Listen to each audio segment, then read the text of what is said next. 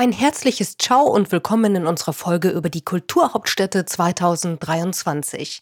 Ich bin Sabrina Gander und im Namen von ENIT, der italienischen Zentrale für Tourismus, begrüße ich Sie im offiziellen Podcast von Italien. Ich reise für Sie zu den schönsten Orten und in die wundervollsten Gebiete Italiens. Ich treffe Menschen, die ihre Region, ihr Land oder auch ihre Stadt vorstellen und uns mitnehmen in ihre wunderschöne Heimat. Persönlichkeiten, die mit Leidenschaft Stadtführer, Winzer oder Hotelier sind. Personen eben, die in Italien leben und das Land lieben und die uns kleine Fenster aufmachen, um ganz neue Perspektiven zu schenken. In dieser Folge reisen wir zu zwei Orten im Norden Italiens in der Lombardei. Mailand, Bergamo und Brescia ergeben ein wunderbares Dreieck. Die pulsierende Metropole Mailand ist übrigens die große Schwester der beiden kulturhistorischen Schatzkammern. Die Provinzen Brescia und Bergamo haben so einiges gemeinsam. Kultur, Essen, fantastischer Wein und im Jahr 2023 werden sie vor allem unter dem Titel Italienische Kulturhauptstädte vereint.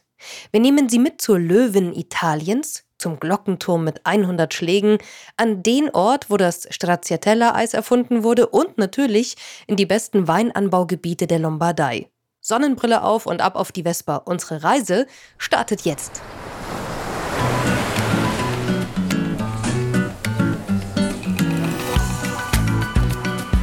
Listen to Italia, der Reisepodcast.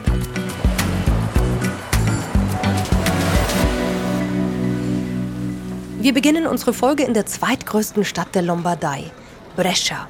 Zigtausende Menschen reisen jedes Jahr an den Gardasee und haben nur 30 Minuten davon entfernt eine wahre Schatzkammer vor sich liegen.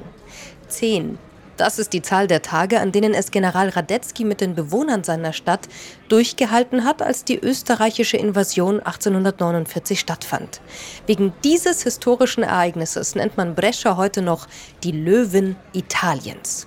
Wer die Stadt das erste Mal besucht, ist sicher überwältigt von mehreren Dingen, die man so nicht erwartet. Erstens natürlich die Altstadt, die sich am Fuße des Colle Cineo erstreckt und vier wichtige Plätze beherbergt. Brescia hat nicht nur die beeindruckende Burg, sondern auch noch zwei Dome, die man am Paolo Sesto Platz entdeckt und auch den ersten Wolkenkratzer Italiens, den man auf dem Piazza Vittoria findet. Das Teatro Romano della Vittoria Alata, das römisch-archäologische Denkmal Brescias, ist auch das größte Norditaliens übrigens. Ein magischer Ort der Vergangenheit mit Marmorböden, Tempel, Säulen und Überresten des antiken Brixia. Brescia hat sogar eine U-Bahn mit 17 Stationen und klar, Brescia ist auch die Stadt der Mille Miglia, eines der schönsten historischen Autorennen der Welt, das jedes Jahr im Mai 1600 Kilometer von Brescia nach Rom und zurück durch die schönsten Dörfer Norditaliens führt. Seit einigen Jahren gibt es auch die Mille Miglia Green für Elektro- und hybride Autos.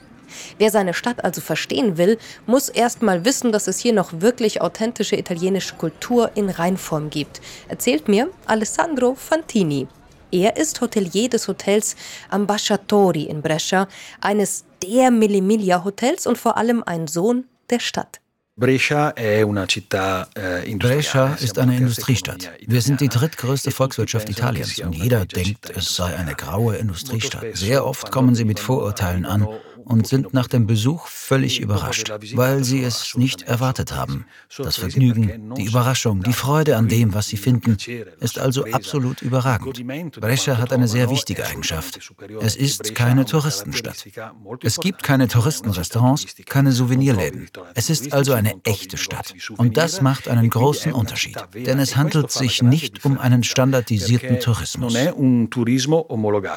Und es gibt natürlich noch mehr Highlights zu entdecken. Abbiamo 700 alberghi, 700 Hotels, 12 Fünf-Sterne-Hotels, 12 Michelin-Sterne-Restaurants. Wir haben eine sehr wichtige Produktion für Weine mit der klassischen Methode Champagner-Rauschen. Also wir sprechen über Franciacorta, 20 Millionen Flaschen. Mit anderen Worten, es handelt sich um ein äußerst wichtiges Gebiet, das unbedingt einen Besuch wert ist. Es gibt einige erstaunliche Dinge. Wie ich schon sagte, haben wir das römische Gebiet, das größte nördlich von Rom. Wir haben eine Piazza del Duomo, Die einzige Stadt, die zwei Kuppeln auf demselben Platz hat und der Duomo Nuovo hat die höchste Kuppel in Italien nach Florenz und Rom.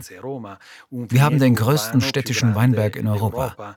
Wir haben ein Teatro Grande, das ein Juwel ist, ein architektonisches Denkmal, in dem das ganze Jahr über Aufführungen stattfinden.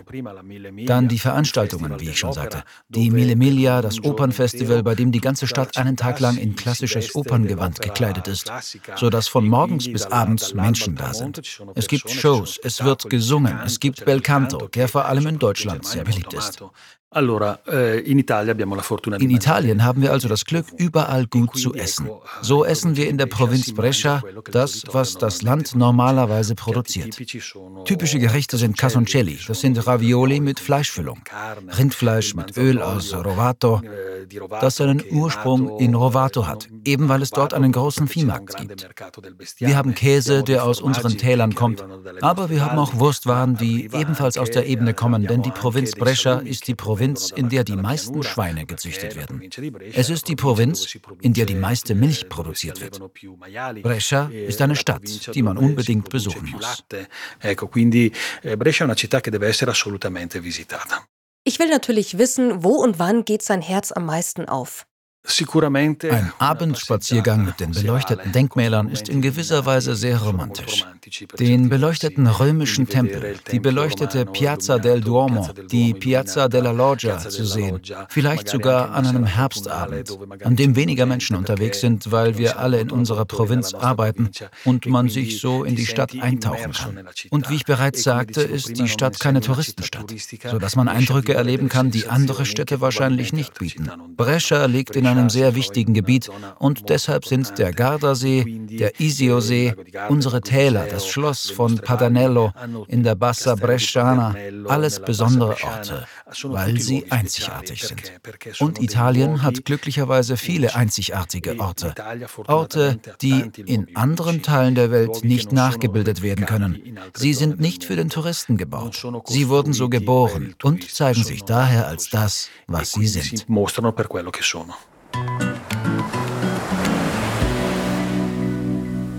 Brescia mit seinen zwei Domen und der imposanten Burg, den stolzen Bewohnern und diesem wirklich unglaublich authentischen Lebensstil macht einfach nur Spaß. Man möchte hier Zeitung am Piazza lesen, so tun, als gehörte man dazu, und schnell hat man hier nicht das Gefühl, ein Tourist zu sein, sondern Gast. Bevor die zweite italienische Kulturhauptstadt verraten darf, was in ihr steckt, gibt es noch einen Halt unweit von Bergamo entfernt bei Camilla Alberti. Mit dem Auto nur wenige Minuten entfernt von Brescia geht es die sanften Straßen durch kleine Dörfer und entlang der vielen Weinberge. Franciacorta gehört zu den besten Weinanbaugebieten Europas und das schon seit 1967. Die edelsten Schaumweine Italiens kommen von hier, so fein wie Champagner und rund 20 Millionen Flaschen werden hier jedes Jahr produziert. Die meisten davon trinken die Italiener allerdings selbst. Die Landschaft des Gebiets sieht aus wie ein grüner Hügelteppich und das vor der Kulisse der schneebedeckten Bergamasca Alpen. Ein kleines Wäldchen links, dann wieder kleine Wiesen und Natursteinhäuser, Abteien und Klöster. Camilla Alberti ist nicht nur Winzerin von ihrer familieneigenen Hacienda Castelveder, sondern auch Präsidente der Strada del Franciacorta.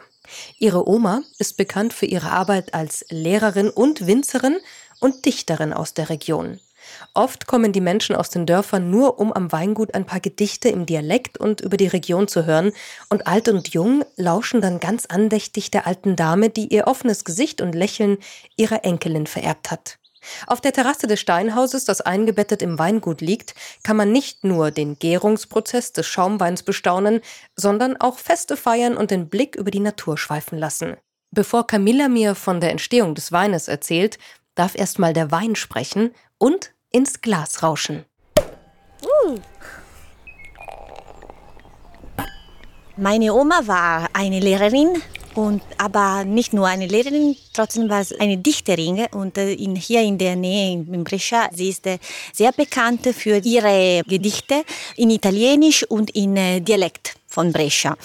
Und sie hat auch äh, viele Bücher über äh, unsere Tradition, Kultur, über Franciacorta und Brescia geschrieben. Und äh, sie hat auch gelernt, Wein zu verkaufen und äh, in einem Büro zu arbeiten. Als ich klein war, hilfte ich meine Oma Danach habe ich studiert, habe ich äh, alles gemacht, aber wenn ich 20 Jahre alt war, habe ich äh, gedacht, äh, warum nicht? Franciacorta ist so schön. Und jetzt bin ich da mit meinen Cousinen und meine Oma ab und zu kommt, äh, um uns zu helfen und die Gäste zu äh, unterhalten mit äh, ihren Dichten. Und wir sind ganz stolz auf unseren Weingut, weil wir klein sind, aber trotzdem komplett. Wir benutzen nur unsere Trauben, nur aus Monticelli. Die Weinberge sind ganz in der Nähe, zehn Minuten mit dem Traktor vom Weinkeller. Und das ist ganz gut für die Qualität vom ähm, die Trauben. Monticelli ist auch ein schönes Dorf, klein, aber äh, wichtig, um Wein zu machen. Äh, der Boden von Monticelli ist ganz typisch, aber mit Personalität Franciacorta Wein zu machen.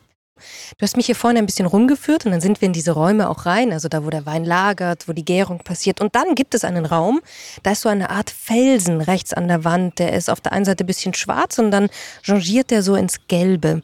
Was ist dieser Fels? Warum ist der so besonders wichtig? Ja, das ist der Majolica.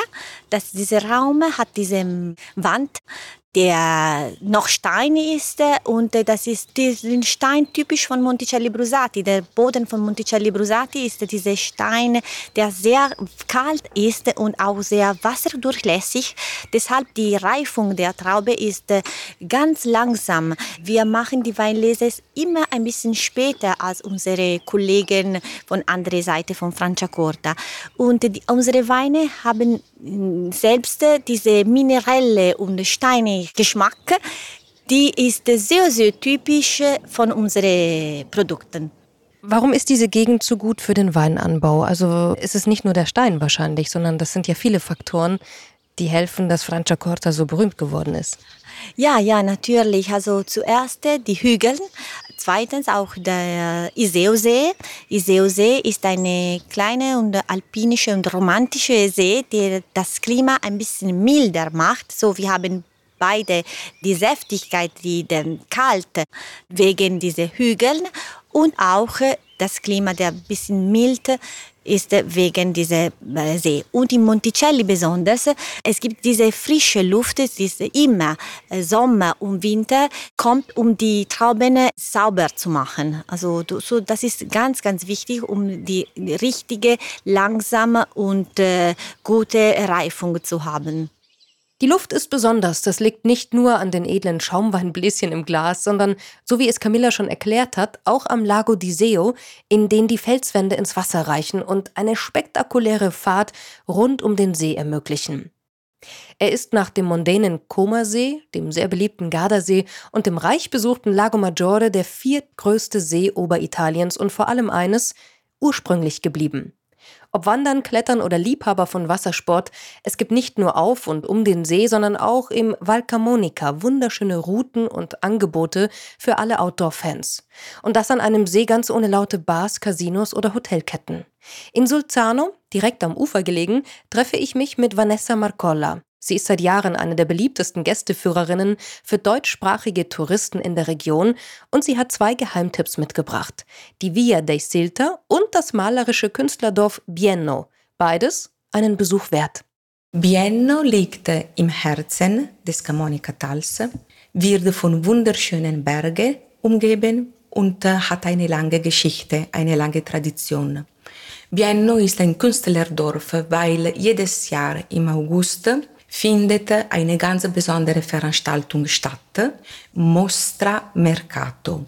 Eine Ausstellung von alten Berufen und man hatte die Möglichkeit zum Beispiel zu besichtigen die Mühle und eine mm, Schmiede.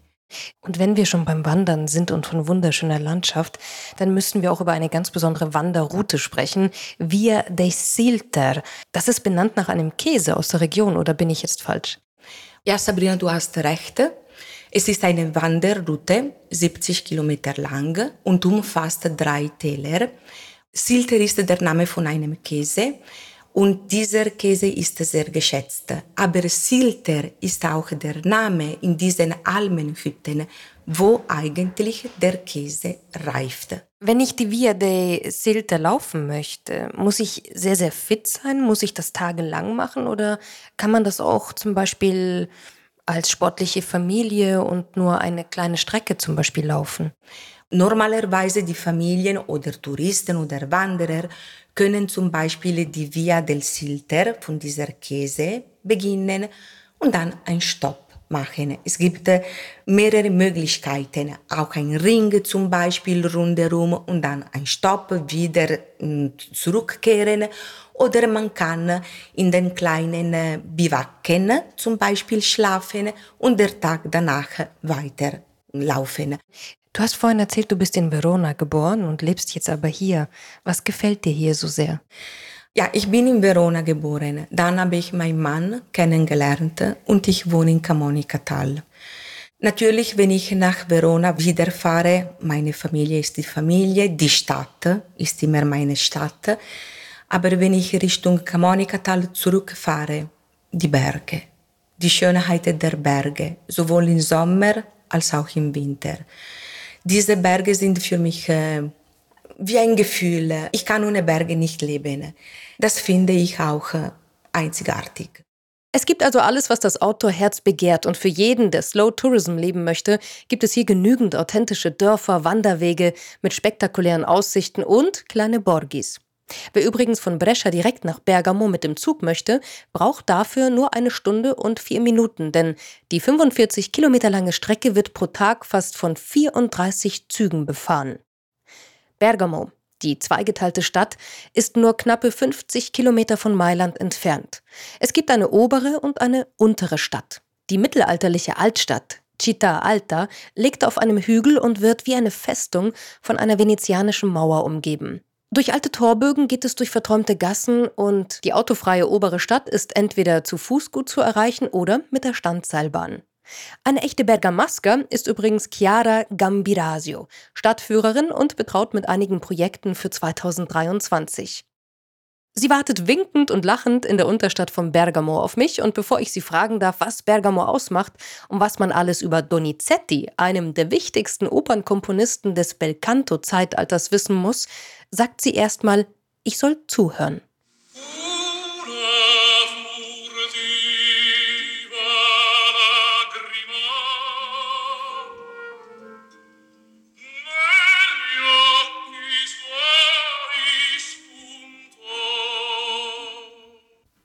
Donizetti hat viel Glück gehabt. Es ist folgendes: Ein Deutscher, ein Bayer, Hans-Simon Mayer, war Kapellmeister in der Basilika Santa Maria Maggiore, nella bellissima Basilika.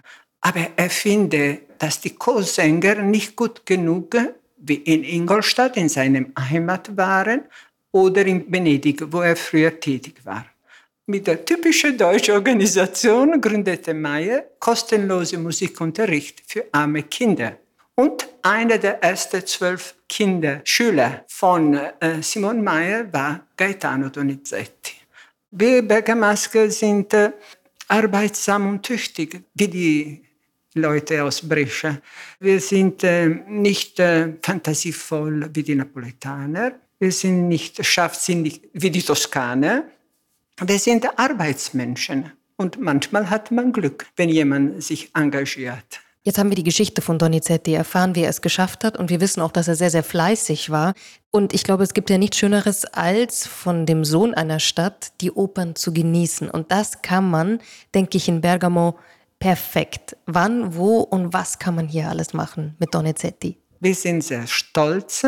In Bergamo findet ein Donizetti Opera Festival statt und zwar letzte Woche November, erste Woche Dezember. Es werden in Bergamo Opern von Donizetti aufgeführt, in Versione Critica, also original wie von Donizetti komponiert wurden.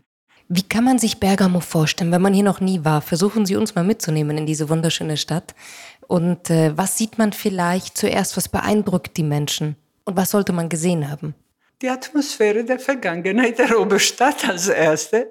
Die Priorität ist die venezianische Mauer. Obwohl wir sagen Mauer, aber es war eine richtige Festung. Absolut ist Piazza del Duomo mit der Basilika Santa Maria Maggiore, die Colleoni-Kapelle. Das ist das Mausoleum von Bartolomeo Colleoni mit einer wunderbar schönen Fassade. Und dann Piazza Vecchia mit dem Gemeindeturm, genannt Campanone. Aber ich glaube, der Genuss kommt auch nicht zu kurz. Was gibt es hier alles an Dingen, die man unbedingt probieren und erleben sollte mit allen Sinnen? Ah, mamma mia, che bello! nicht zu vergessen ist die Stracciatella. 1961, Herr Enrico Panattoni, Besitzer von Café La Marianne in der Oberstadt, hat erstmal auf der Welt Stracciatella-Eis kreiert. Und heute in Bergamo kann man die originale Stracciatella von Enrico Panattoni probieren. Chiara, was ist Ihr Lieblingsort in Bergamo? Wo geht Ihre Seele auf? Auf der Terrasse vom Palazzo Terzi. Dort bin ich froh, weil dort gibt es Geschichte, Kunst, Natur und ein Himmel, welcher jeden Tag oder abends oder Nacht anders ist. Bergamo sollte nicht nur 2023 eines der Ziele für Fans von Italien sein, sondern mit Brescia und vielen anderen Highlights in Norditalien für alle als eines der Top-Reiseziele in den Kalender eingetragen werden. Zum Ausklang laden wir Sie nur noch kurz außerhalb von Bergamo an zwei besondere Orte ein. Chiara Tissat, Referentin des Valle Seriana, erzählt uns erstmal mehr über den großen Naturpark, der sich über eine Länge von 70 Kilometern erstreckt und nicht nur Mountainbike und Wanderwege bereithält, sondern fünf Skigebiete und ganz besondere Events. Das wunderschöne Tal besticht durch mittelalterliche Dörfer, Wellnesshotels in den Bergen, Live-Musik an Wasserfällen, Konzerte im Winter und bei den Höhenwegen kann man sich mit einem endlos schönen Panorama über die Lombardei belohnen. Ein absolutes Mecker für alle Fans von Slow Tourism also und Chiara erzählt uns ein bisschen mehr über ihre Heimatregion. Das Gebiet Valseriana und Val di Scalve, das sich von Ranica bis nach Skilpario in der Provinz Bergamo erstreckt, tatsächlich das Vorhandensein von Wanderwegen und das Netz der begehbaren Velorouten ermöglicht Strategien für die touristische Entwicklung basierend auf einem slow, nachhaltigen und erlebnisreichen Tourismus. Es gibt einfache Familienrouten bis zu anspruchsvollen Routen für erfahrene Wanderer. Was kann man zum Beispiel hier erleben? Was sind so Tipps von dir als Einheimische? Zum Beispiel die Route Tra Campi e Sapori zwischen Feldern und Geschmäckern. Ein Rundgang zur Entdeckung der Getreideproduktion. Dazu gehört die Familientour zum Beispiel, die durch die Stadt Clusone, das künstlerische und kulturelle Zentrum des Platte ausführt, und äh, schließlich die Durchführung von Sportveranstaltungen, wie die dritte Auflage des Presolana Race. Zwei Tage, die der Aufwertung des Gebiets und der Elektrofahrrad äh, gewidmet sind. Es gibt auch kulinarisch ganz viel im Val Seriana zu erleben und zu genießen. Und da gibt es auch ein paar Highlights, die sogar ausgezeichnet sind. Wir haben die Obst, Gemüse, Wein- und Olivenproduktionen, aber wir haben auch die verschiedenen traditionellen Würste und Salami-Produktionen, Cotechino, Pancetta, Salami aus Bergamo. Der Bergamasker Roschinken, der Botto, die reichhaltige Käseproduktion, Formagella aus der Valseriana, Stracchino Bronzone und gemischte Alpkäse. Aber wir haben auch Mehle, Teigwaren und Backwaren. Es gibt so viele Köstlichkeiten. Man muss nur nach Bergamo kommen, um sie zu entdecken und zu schmecken. Und bevor die Sonne untergeht, machen wir noch einen ganz kurzen Abstecher zur Accademia di Belle Arti Tadini in Lovere am Iseo-See. Das eindrucksvolle und wunderschöne klassizistische Gebäude direkt an der Uferpromenade ist wie ein Kleinod. Das kulturelle Zentrum des Sees wurde 1829 von seinem Gründer Luigi Tadini eingeweiht und soll ein Tor zu den schönsten Künsten sein. Kunst, Malerei und Musik bis hin zu archäologischen Fundstücken warten hier, ein wenig versteckt im Antlitz des Sees. Professore Albertario liebt es hier zu arbeiten und erzählt uns die Geschichte der Accademia und verrät auch, warum man dieses Highlight auf einem Kurztrip nach Bergamo oder Brescia nicht versäumen sollte.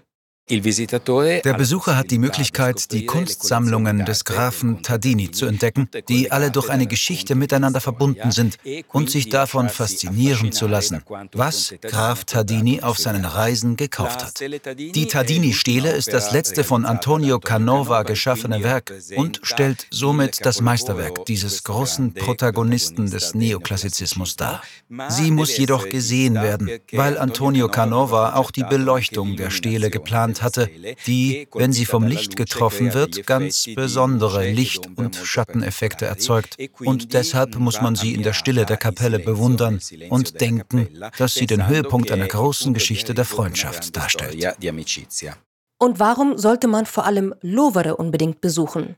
Lovere ist eines der schönsten Dörfer Italiens. Als Lady Montague ihn im 18. Jahrhundert besuchte, bezeichnete sie ihn als den romantischsten Ort, den sie je gesehen hatte. Dieser kleine See, der Isio-See, eingebettet zwischen den Bergen, ist also nicht nur wegen der Qualität und Schönheit der Architektur, sondern vor allem wegen der Schönheit und des Charmes der Landschaft einen Besuch wert.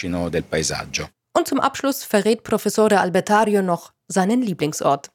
Mein Lieblingsplatz in Lovere ist der Hügel, auf dem sich die Kirche San Defendente befindet. Der Hügel, von dem aus man die Landschaft des Isio-Sees bewundern kann.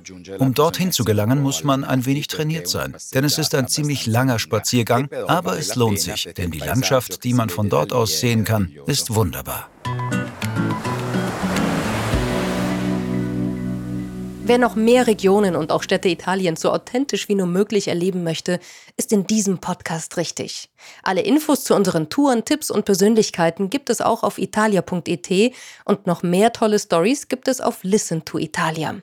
Und wer noch tiefer eintauchen möchte in die Regionen, findet alle Highlights und Geheimtipps auf www.bresciatourism.it und www.visitbergamo.net.